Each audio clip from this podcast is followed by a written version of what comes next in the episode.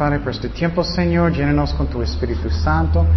Enséñanos tu palabra, Señor, y ayúdanos a tener gozo en medio de pruebas, problemas, Señor, y ayúdanos a aprender del ejemplo de Pablo y de Silas, Señor, que siempre podemos tener gozo en el Señor.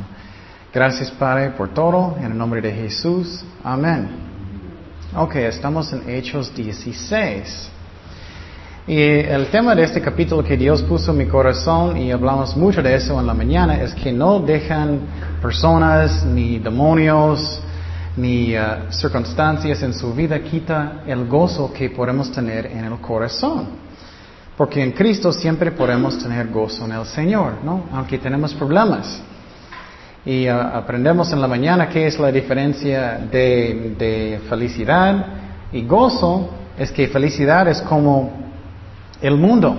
Depende de mis circunstancias. Si todo está muy bien, tengo mucho dinero y todo es bien, estoy feliz. Pero si no, no. Pero gozo es algo que es de Dios, es algo espiritual. Que con Cristo siempre puedo tener gozo, aunque mis circunstancias pueden cambiar. Y aprendemos mucho de eso en la mañana, pero hoy en la noche vamos a aprender todo uh, este capítulo.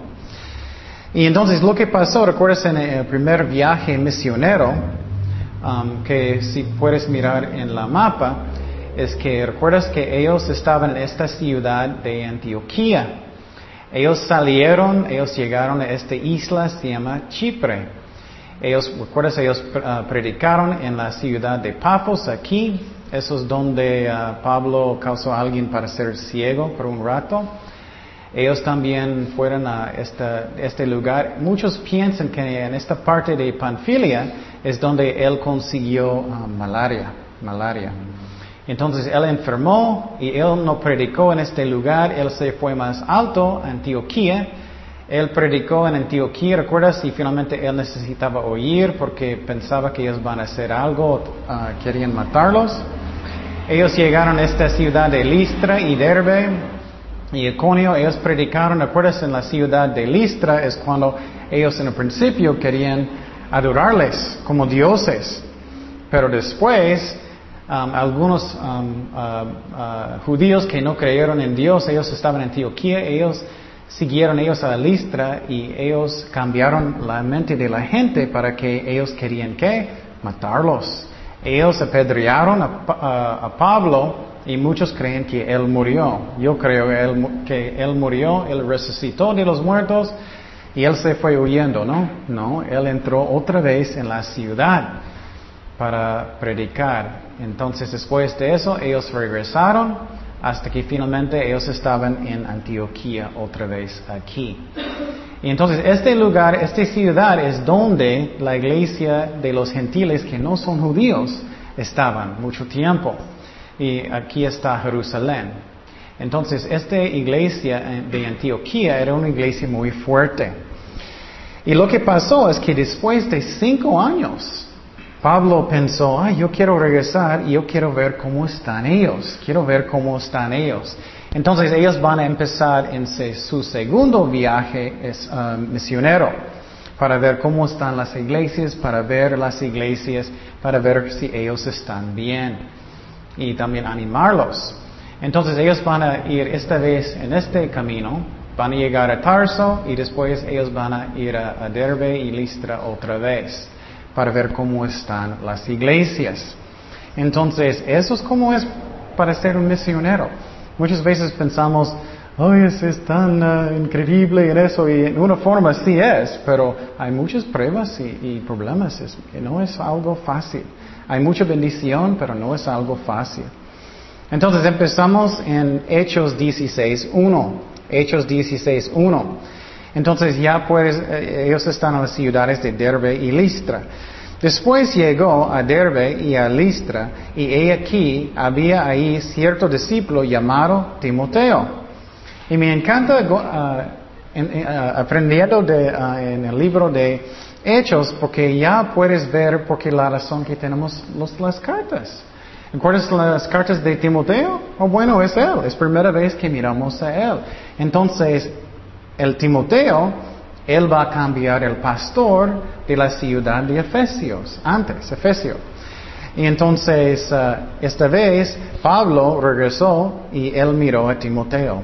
Y dice, hijo de una mujer judía, creyente, pero de parte griego. Y daban buen testimonio de él los hermanos que estaban en Listra y en Iconio.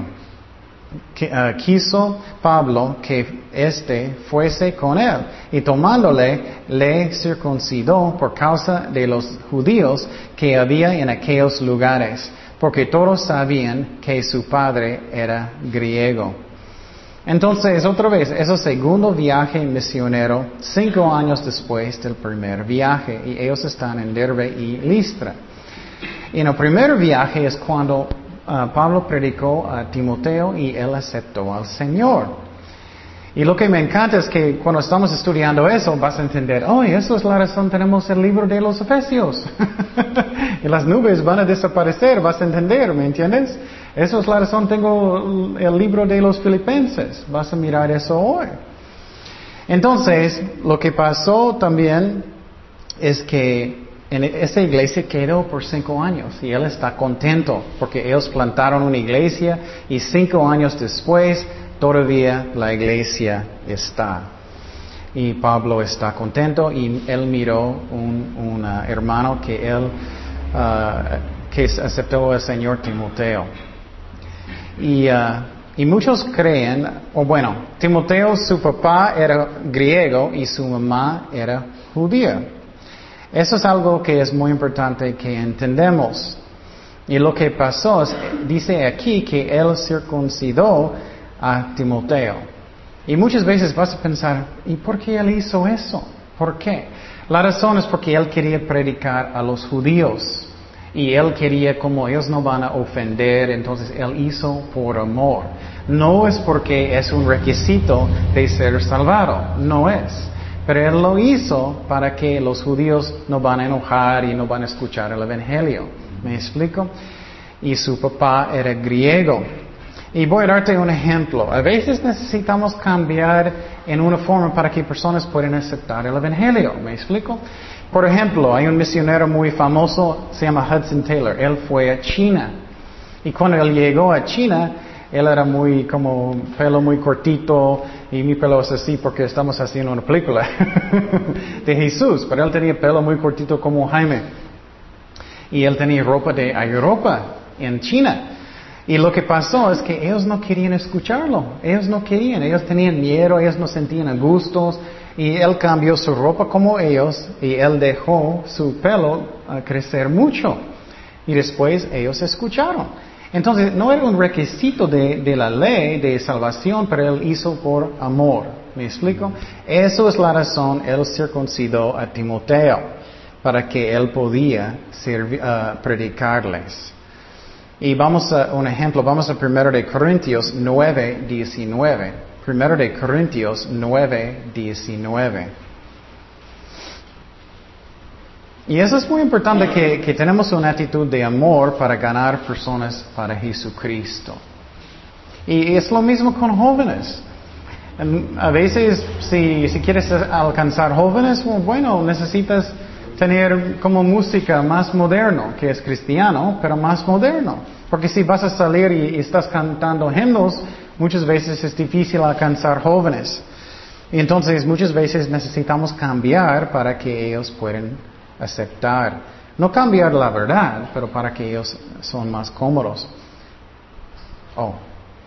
Y entonces, um, 1 de Corintios 9, 19 dice, por lo cual, siendo libre de todos, me he hecho siervo de todos para ganar a mayor número me he hecho a los judíos como judío. Eso es lo que él está haciendo, como actuando como un judío para alcanzarlos, para ganar a los judíos, a los que están sujetos a la ley, aunque no esté sujeto a la ley, como sujeto a la ley, para ganar a los que están sujetos a la ley, a los que están sin ley, como si yo estuviera sin ley, como gentiles no estando yo sin ley de Dios, sino bajo de la ley de Cristo, para ganar. Esa es la meta, predicar y ellos aceptan a Cristo, para ganar a los que están sin ley. Me he hecho débil a los débiles para ganar los débiles. y a todos ah, me he hecho de todo para que de todos modos salve a algunos. Y esto hago por causa del Evangelio, para hacerme copartícipe de él.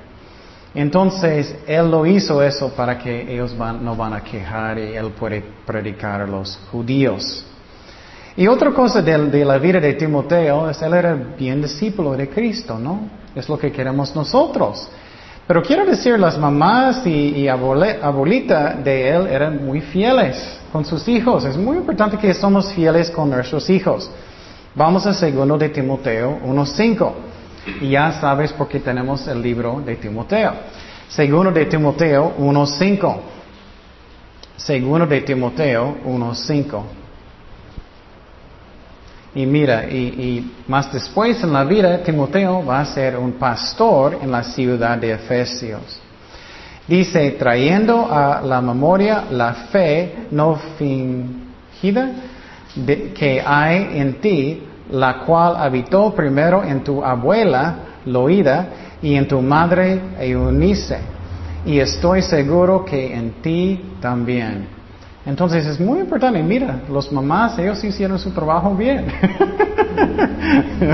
cada persona, cada persona es importante. Y mira, las mamás, ellos hicieron su trabajo bien y Timoteo está buscando a Dios.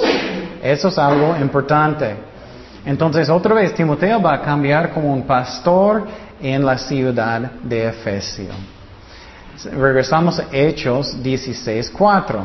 Y al pasar por las ciudades les entregaban las ordenanzas que habían acordado los apóstoles y los ancianos que estaban en Jerusalén para que las guardesen. ¿Recuerdas que el tiempo pasado aprendimos que ellos tenían una junta para averiguar que los, gentiles no judíos no necesitan convertir como judíos para ser salvados? Ya hablamos de eso semana pasada. Y él tenía la carta con ellos para mostrar las iglesias. Las eh, personas no necesitan convertir a judíos para ser salvados. Seguimos en versículo 5. Así que las iglesias eran confirmadas en la fe y aumentaban en número cada día. Entonces las iglesias estaban creciendo, la gente estaba madurando en Cristo. Ellos estaban estudiando la palabra de Dios, orando. Ellos están en compañerismo con otras personas, otros cristianos. Versículo 6. Y atravesando uh, Frigia, la provincia de Galacia, les fue, prohibido por el Espíritu Santo hablar la palabra en Asia. Ok, eso es cuando me encanta mostrar la mapa. Mira, ellos, ¿recuerdas? Es el segundo viaje misionero. Ellos, están, ellos pasaron por Tarso, ellos estaban en Derbe, Listra, eso es donde estaba Timoteo. Entonces ellos, ellos se fueron para aquí.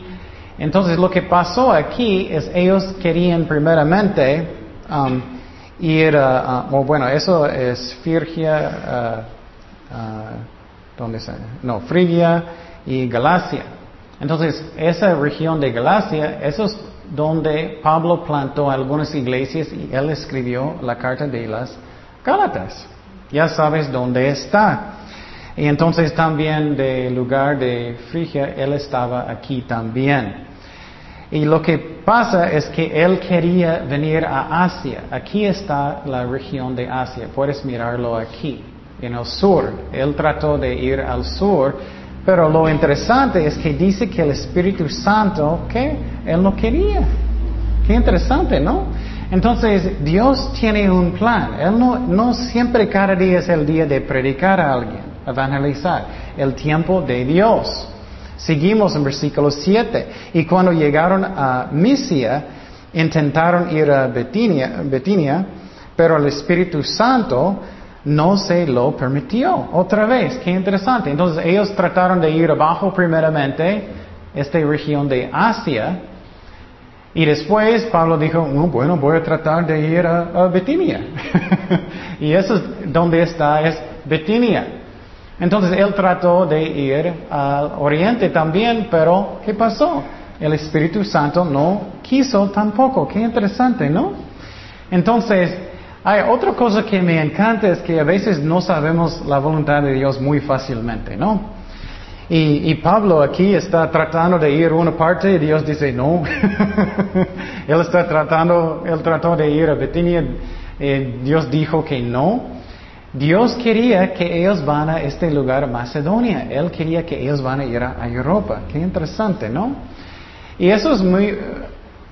Eh, y a mí, entonces necesitamos seguir buscando lo que Dios quiere que hacemos porque Dios tiene un plan. Él tiene un plan para nosotros. Necesitamos buscar la voluntad del Espíritu Santo. Y la pregunta es, ¿cómo el Espíritu Santo dijo que no? Muchas personas, y yo también creo que es porque él estaba enfermo.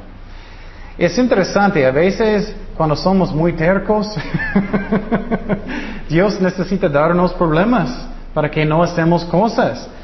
Yo creo que él estaba bien enfermo, él finalmente, ok, bueno, voy para allá. Y lo que Dios quería es que él va a, Troas aquí y van a cruzar hacia Macedonia. Ese era el plan de Dios. Pero a mí es muy interesante que el Espíritu Santo prohibió que él ir a esos lugares primeramente. Seguimos en versículo 8. Dice, y pasando junto a Misia, descendieron a Troas.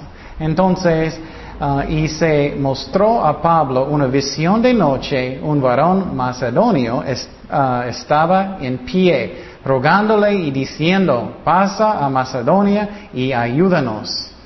Entonces, eso es muy interesante. La mapa otra vez, él se fue a Misia y finalmente la ciudad de Troas en la mapa aquí eh, y él tuvo una visión.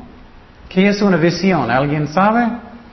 Una visión es cuando tú tienes un sueño pero estás despierto. Vas a mirar algo pero estás despierto. Un sueño obviamente es cuando estás durmiendo. Entonces él tuvo un sueño y él miró un hombre rogándole para ir para ayudarles en, en Macedonia. Entonces ellos van a viajar hasta Macedonia para predicar el Evangelio. Qué interesante, ¿no? Ese es un, el viaje misionero segundo de Pablo. Entonces, la otra cosa que es muy interesante es que dice en versículo 8, um, perdón, 9, dice, ayuda qué? Ayúdanos. Entonces, ¿quién estaba en este viaje? Pablo y Silas y Timoteo, ¿no? Pero él tuvo una visión, ayúdanos. ¿Quién es el autor del, del libro de Hechos? Lucas. Entonces muchos creen, yo también, que Lucas estaba en su visión y Lucas está diciendo, ayúdanos, ven para acá, ven a Macedonia y puedes ayudarnos a predicar el Evangelio. Seguimos en versículo 10. Cuando vio la visión, enseguida, eso me encanta, enseguida. Muchas veces somos como, ok Señor, mañana. ok, mañana. No, enseguida dice, procuramos partir para Macedonia, dando por cierto que Dios nos llamaba para que les anunciésemos el Evangelio. Uh, zarpando pues de Troas, uh, vinimos con rumbo directamente a Samotracia y el día siguiente a Neápolis y de ahí a Filipos que es la primera ciudad de la provincia de Macedonia, una colonia, y estuvimos en aquella ciudad algunos días. Entonces, qué interesante, ¿no? Y la mapa otra vez, ellos estaban en Troas, ellos viajaban hasta esta ciudad de Neápolis y después ellos viajaban a Filipos, Filipos. Entonces, el libro de Filipenses él plantó, va a plantar una, iglesia en Filipos. Eso es, la, eso es la razón, él escribió el libro para los filipenses. Entonces ya puedes entender en la mente, las cartas Dios eh, escribió a través de Pablo a las iglesias para sus órdenes, lo que ellos necesitaban hacer.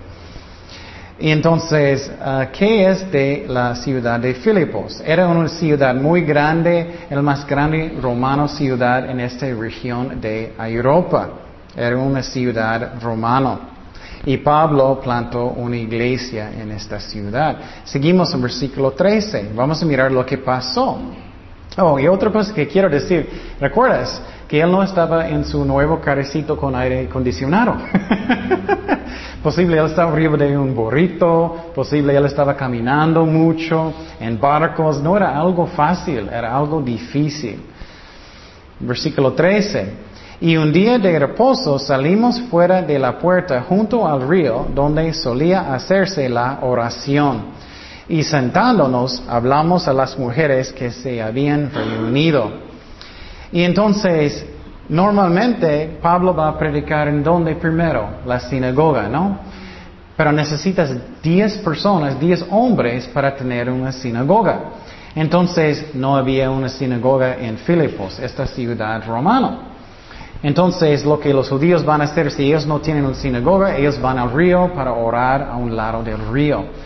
Entonces, lo que pasó es que Pablo, Pablo, él uh, fue a este lugar para predicar a los judíos que estaban en el río.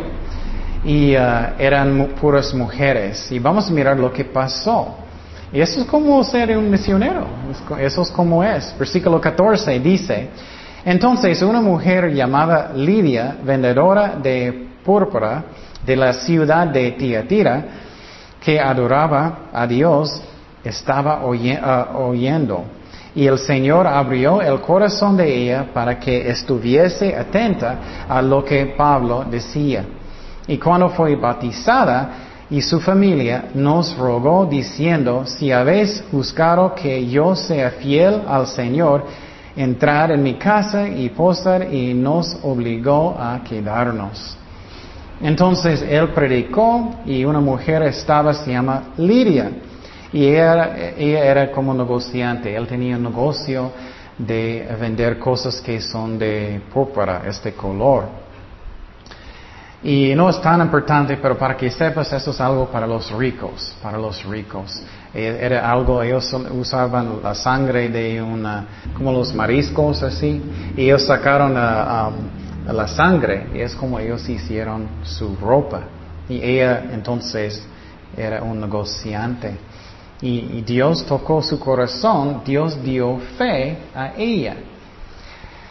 Y eso es algo que es importante que entendamos, porque dice que Dios abrió su corazón para creer. Fe es un don de Dios.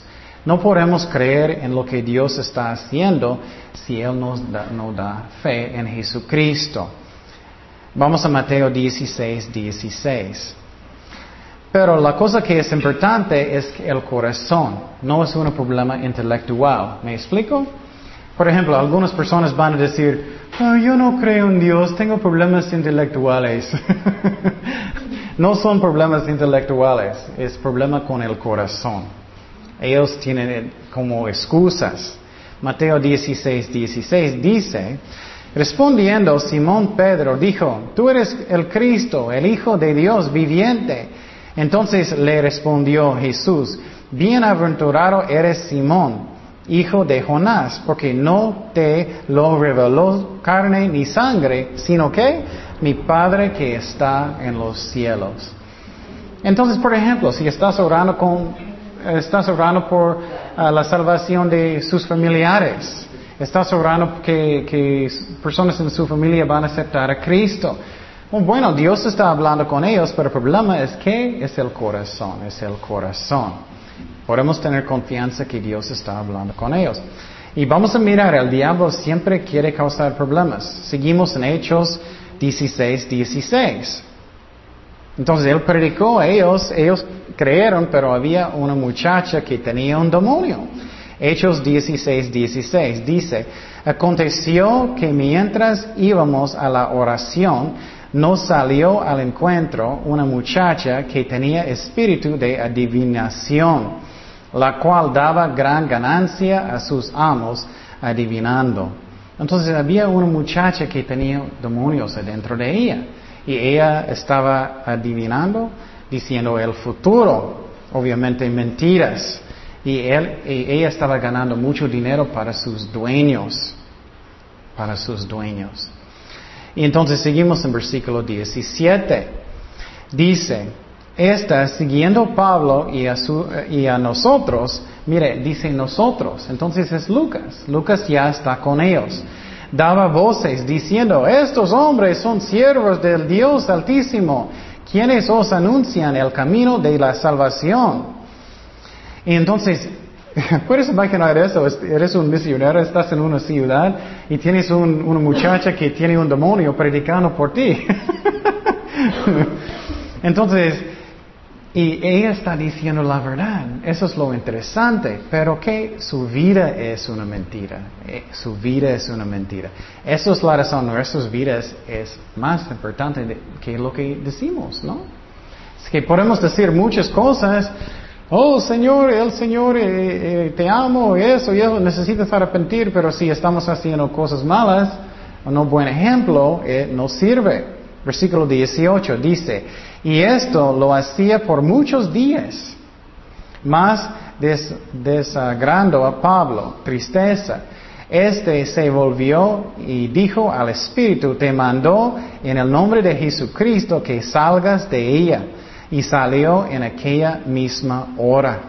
Entonces Pablo finalmente, él tenía tristeza en su corazón por ella y él sacó el demonio en el nombre de Jesucristo.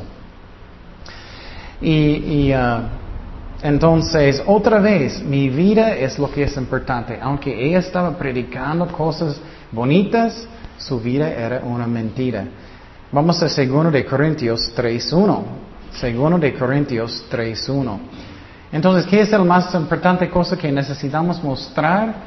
El amor, ¿no? Mostrar el amor de Dios. 2 de Corintios 3.1. Mire lo que dice Pablo comenzamos otra vez a, recomendarnos a nosotros mismos o tenemos necesidad como algunos de cartas de recomendación para vosotros o de recomendación de vosotros? Mira, nuestras cartas sois vosotros, sus vidas escritas en nuestros corazones, conocidas y leídas por todos los hombres siendo manifiesto que sois carta de Cristo expedida por nosotros, escrita no con tinta, sino con el Espíritu del Dios, y no tablas de piedra, sino en tablas del carne del corazón. Entonces es mi vida que es importante, es mi vida que es importante.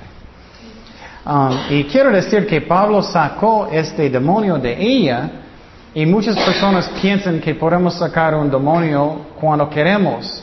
No. Si Dios quiere y Dios pone en su corazón, podemos hacerlo. Por ejemplo, ¿recuerdas? Había un demonio que estaba molestando a Pablo, pero él no podía decir, vete, vete. Todavía está molestando porque Dios quería. Seguimos en versículo 19. Hechos 16, 19. Hechos 16, 19 dice, pero viendo sus amos, los dueños de ella, que había salido la esperanza, esperanza de su ganancia, el dinero, ellos se enojaron, prendieron a Pablo y a Silas, que los trajeron a foro ante las autoridades y presentándolos a los magistrados dijeron, estos hombres siendo judíos alborotan nuestra ciudad y enseñan costumbres que no nos es lícito recibir ni hacer, pues somos romanos. Entonces, ¿qué pasó? Los dueños de esta niña, ellos se enojaron, ya no podemos ganar tanto dinero. Entonces ellos querían venganza. Entonces ellos se fueron con la policía romanos de la ciudad y ellos van a ponerlos en la cárcel, ellos van a golpearlos. Pero el problema es que es, es una ciudad romana. Ellos necesitaban tener que un tribunal y todo, hacer todo bien, pero ellos no hicieron. Ellos solamente pusieron ellos en la cárcel. Y recuerdas que ellos hicieron eso a Jesucristo también, ¿no? Ellos no, no podían matarlo en el día de Pascua. Ellos no tenían un tribunal justo. No era. Seguimos en versículo 22. Y se golpeó el pueblo contra ellos, y los magistrados, rascándoles las ropas, ordenaron azotarles en varas. Después de haberles azotado mucho, los echaron en la cárcel, mandando al carcelero que los guardase con seguridad, el cual recibido este mandado los metió en el calabozo de más dentro y les aseguró los pies y ah, los pies en el cepo. Entonces el multitud enojaron, los negociantes enojaron ah, porque él sacó el demonio. ¿Y qué pasó? Ellos golpearon a Pablo y a Silas y ellos metieron en la cárcel. Y pregunta su corazón, ¿qué yo voy a hacer en este momento? Está, estoy en la cárcel. Estoy enojado. ¿Dónde está, Señor? Estoy orando porque todas estas, estas cosas están pasando conmigo. ¿Recuerdas que podemos tener gozo en cualquier circunstancia? Vamos a mirar eh, porque estamos confiando en Cristo. Versículo 25, mira lo que pasó con ellos, Pablo y Silas. Pero a medianoche, orando, Pablo y Silas cantaban himnos a Dios. A los presos los oían. Qué increíble, ¿no? ¿Tú vas a hacer eso? Estoy en la cárcel. La, la, la, la, la, la, la. no voy a estar quejando, enojado. ¿Qué está pasando, Señor? Entonces, ¿qué ejemplo es la vida que busca a Dios? Es algo hermoso. ¿Y quién estaba oyendo? Los presos, ¿no? Ellos estaban escuchando y estoy seguro los guardias todos estaban escuchando. Entonces, no debemos dejar a nadie quitar el gozo de nuestros corazones. Hablamos mucho de eso en la mañana. Vamos a mirar lo que pasó, versículo 26. Entonces sobrevino de repente un gran terremoto y de tal manera que los cimientos de la cárcel se sacudían y al instante se abrieron todas las puertas y las cadenas de todos se soltaron. Despertando el carcelero y viendo abiertas las puertas de la cárcel, sacó la espada y se iba a matar, pensando que los presos habían huido. ¿Qué es la razón? Él iba a matar a él mismo.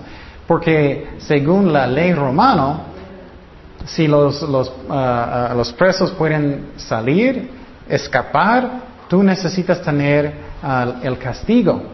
Entonces, si ellos escaparon y, eh, y, este castigo es morir, necesitas morir. Entonces, él iba a matar a él mismo.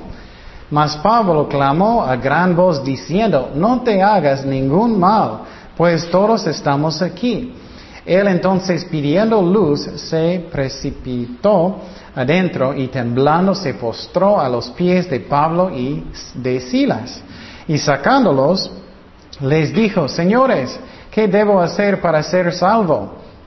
Ellos dijeron, cree en el Señor Jesucristo y serás salvo tú y tu casa.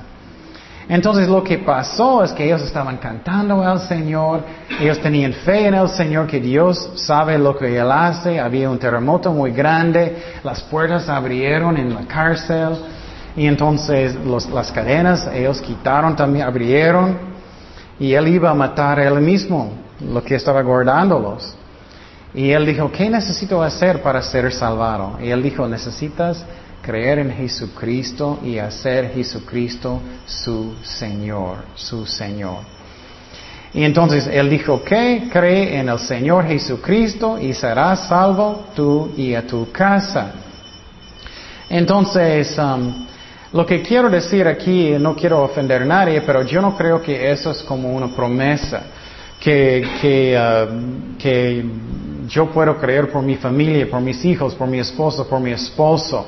Podemos tener confianza que Dios está trabajando en sus vidas, pero no podemos creer por otras personas. Ellos necesitan abrir, abrir sus corazones, ellos necesitan buscar a Dios, ellos necesitan arrepentir ellos mismos. Y algunos maestros enseñan que eso es una promesa, pero nunca en la Biblia dice que puedes creer por otras personas. Ellos necesitan arrepentir. Vamos a 1 de Corintios 7, 16. 1 de Corintios 7, 16. Pero podemos creer que Dios es fiel, que Dios está trabajando, que Dios está trabajando en sus vidas y confiamos en Dios. Pero eso no es como una promesa a mí. 1 de Corintios 7, 16. Dice, porque ¿Por qué? ¿Qué sabes tú, oh mujer, si quizás harás salvo a tu marido? Pablo está diciendo, no sabes si ellos van a arrepentir. ¿O qué sabes tú, oh marido, si quizá harás salva a tu mujer? Entonces, Él está diciendo, si tú tienes un esposo, esposo, no sabes si ellos van a arrepentir, no sabes. Podemos confiar que Dios está trabajando, pero ellos necesitan arrepentir y buscar a Dios. Seguimos en Hechos 16, 32. Hechos 16, 32. Dice, y le hablaron la palabra del Señor a él y a todos los que estaban en su casa. Él predicó Pablo a su casa. Y él tomándolos, en aquella misma hora de la noche, les lavó las heridas y, en, y enseguida él bautizó él todos los suyos. Y, y, llevándolos a su casa se puso la mesa y se regocijó que toda su casa de haber que creído. Esa es la clave. Ellos necesitaban creer y arrepentir y ellos hicieron. Eso es la diferencia. Y es algo hermoso. Él bautizó a todos. Seguimos en versículo 35. Hechos 16, 35. Cuando fue día, los magistrados enviaron aguaciles a decir, suelta a aquellos hombres. Y el carcelero hizo saber estas puertas a Pablo, oh perdón, estas palabras a Pablo.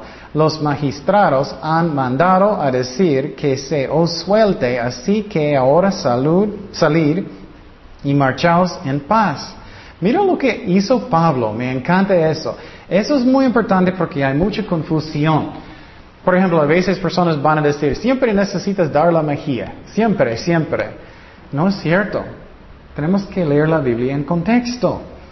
Y mira lo que él hizo aquí. Pero Pablo les dijo, después de azotarnos públicamente, sin uh, sentencia judicial, siendo ciudadanos romanos, nos echaron en la cárcel y ahora no se echan encubiertamente? No, por cierto, sino vengan ellos mismos a sacarnos. Él está diciendo, no, tú ven, tú hiciste, no, diste un tribunal justo, un juez justo, nada, hiciste todo lo malo, no, tú sácanos.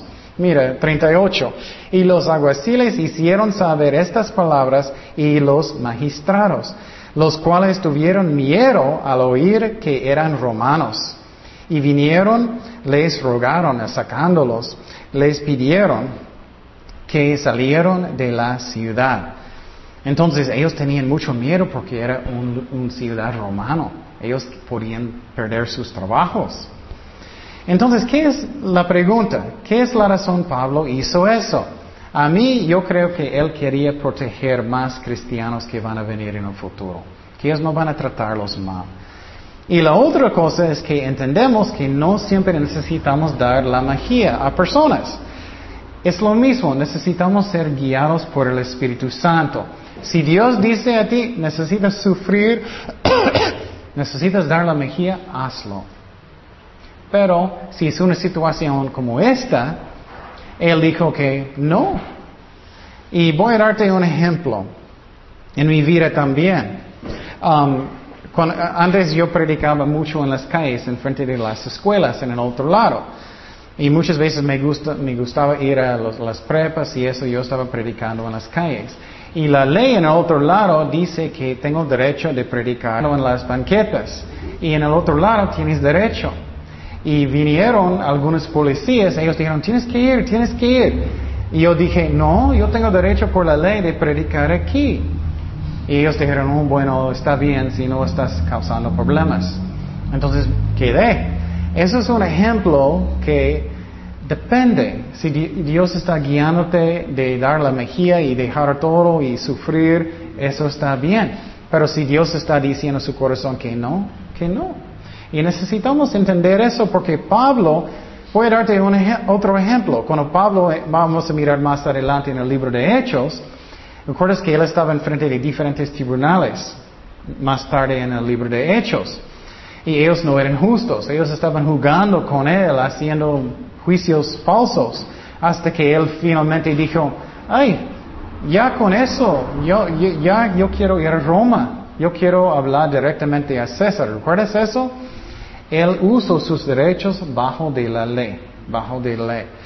Y puedo darte otro ejemplo ridículo. Si ladrones van a venir a su casa, ellos van a decir, oh, quiero tu estéreo, quiero todo lo que tienes, quiero tu tele, ¿tú vas a dar la mejilla? No, vas a llamar a la policía y vas a hacer eso, ¿me explico?